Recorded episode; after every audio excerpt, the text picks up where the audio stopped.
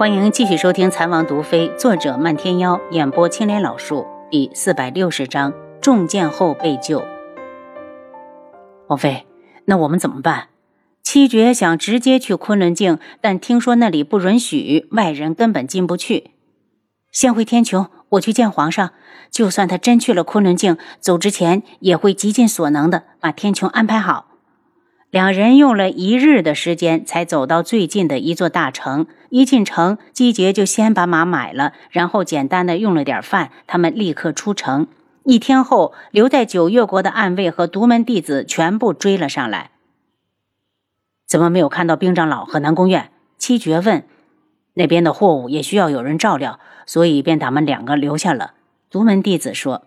因为着急，他们一直风餐露宿。这日正好听到前面有水声，大家便过去给马饮水，人也顺便歇一歇。没有想到，才刚到水面，一支长剑就破空而来。好在七绝警觉，打落长剑的同时，已经把王妃护到身后。什么人？有暗卫怒喝：“给我射！”两侧的树林里，如蝗虫一般飞出密密麻麻的箭雨。大家一边用刀剑击落长剑，一边背靠着背往前突围。他们所站的地方离两边的树林各有一箭之地，转眼之间就有五人中箭，马匹也被射杀了半数以上。下河，楚清瑶刚做出这样的决定，就听有人道：“大小姐，河里被人下了暗网。”楚清瑶一脸的震怒，只见波光粼粼的水面上真的有网拦在里面。如果不仔细看，很难分辨。最起码刚才他们就没有发现。大家分开逃。楚清瑶见河道里是东西的走向，不管从哪个方向走，只要越过树林所在的范围，他们就有机会逃出升天。话音一落，他就带头往东窜。其他人一见，全部跟了过来，就没有一个往相反方向去的。他感动的同时更加焦急，往西分出一部分人，速度！他冷声。后面的人脚步一顿，马上改了方向。当他们这一伙人闯过树林时，箭雨停了，从两边的树林里奔出来一共六七十个蒙面的灰衣男子。这些人几乎一点都没有犹豫，全部的向他这边追来。刚才的马有几匹跑到了这边，正焦躁不安地刨着地面。七绝一把扯过一匹马，王妃上马。楚清瑶有猜出这些人的目标怕是自己，可他一走，他带出来的这些人照样活不成。他绷着脸，快速地给大家分发着系统里的毒药。这些是剧毒，此时风向正好。大小姐，你快快上马。王妃，动手！他大声道。面对灰衣人举着武器，也在此时发动了进攻。只见楚清瑶他们忽然排成了一排，夹着内力的毒粉就在这些人头顶上绽放出五颜六色的粉末雨。凡是被沾到的，皆哀嚎不止，在地上翻滚两下，就两腿一蹬，再也不动。暗卫们眼神凌厉，长剑翻飞，才一出手就收割了二十几条人命。王妃是昆仑卫。七绝眼尖，已经认出这些人的身份。听说这些人是昆仑卫，楚清瑶的心瞬间的沉了下去。昆仑卫敢如此的肆无忌惮，轩辕镇那边肯定是出了事。他怒喝一声：“杀！留一个活口！”他手里握着的毒针，因为是混战，只能一支一支的发。楚清瑶，你束手就擒吧。昆仑卫的首领眼中带着惊惧：“智王在哪？”楚清瑶的眼神如刀，恨不得立刻将这些人斩于剑下。那人冷笑：“你说他上了昆仑镜还能活着离开吗？如果你乖乖的跟我回去，说不定镜主一高兴还能饶了他不死。”你放屁！七绝怒喝。那人脸一沉，将手指放到唇边，吹了声口哨，从河里立刻跃上来二十几名银衣男子。这些人身上也不知道穿的是什么材质的衣物，上岸之后好像一点水也没有沾到。两伙人将他们围在中间，人人脸上挂着狞笑。把这女人抓了，回去找大小姐领赏去。对，说不定大小姐一高兴就能将我们调回去了。九月国这破地方，老子待够了。楚清瑶越听越心惊，他万万没有想到九月国还有昆仑卫存在。那天穹呢？到底有没有？应该是没有。若是有，早就知道他们私种药材了。这次若能逃出去，以后在各国行走可要多加小心了。他哪里知道，因为苏如意的关系，天穹才一直没有昆仑卫。其他三国九月国、赤罗国还有苍隼国，暗处可都有昆仑卫监视的。他在九月国与无双合开医馆之事，这些人已经查到了，只是还没有把消息传回去，就接到了命令，让他们除掉楚清瑶，死活不论。当然，活着更好。这些人也贪功，就想先擒了他，之后再回去邀功，找机会各逃各的。楚清瑶眸色清冷。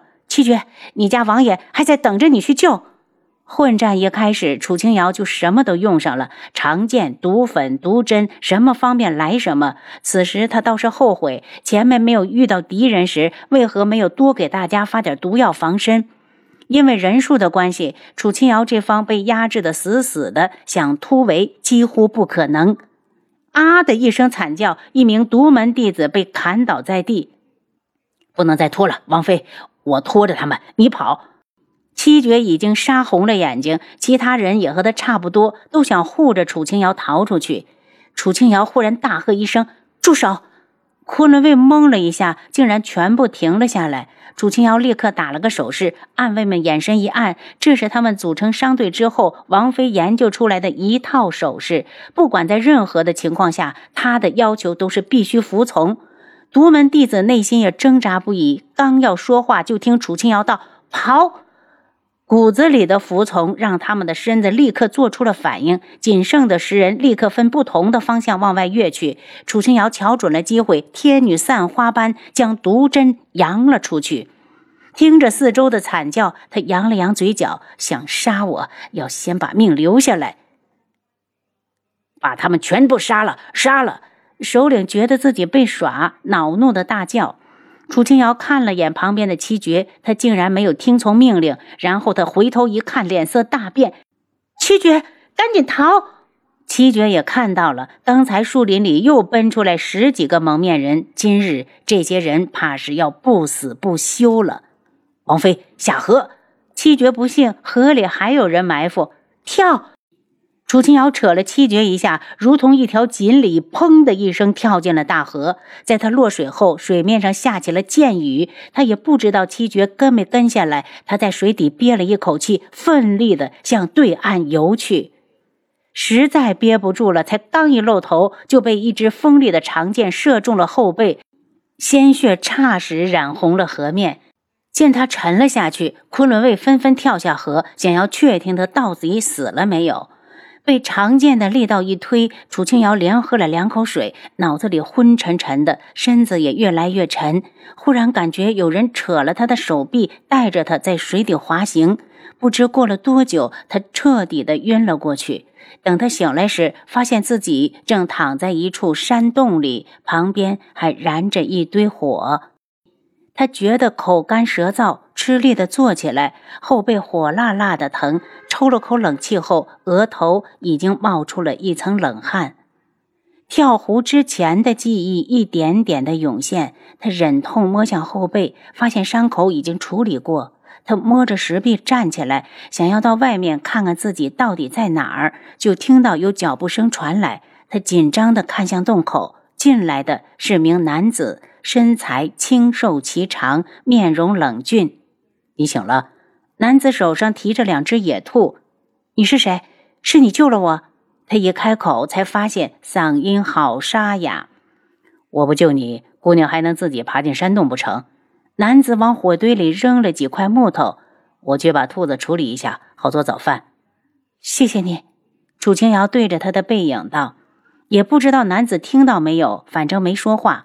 他回来后就把兔子架到火上烤，直到金黄冒油，才给楚清瑶一只。谢谢，楚清瑶接过来，因为太烫，放到唇边，慢慢的吹着。男子挑了下眉：“你真想谢我？”楚清瑶一愣，他自然是真心实意的感谢，毕竟活着比什么都好。他又想到了轩辕志，不知道镜主把他怎么样了。以前素如一对他抱着幻想，暗中定会出手相救。这次怕是已经恨极了他。我叫宣楚，请问恩人大名？凤华。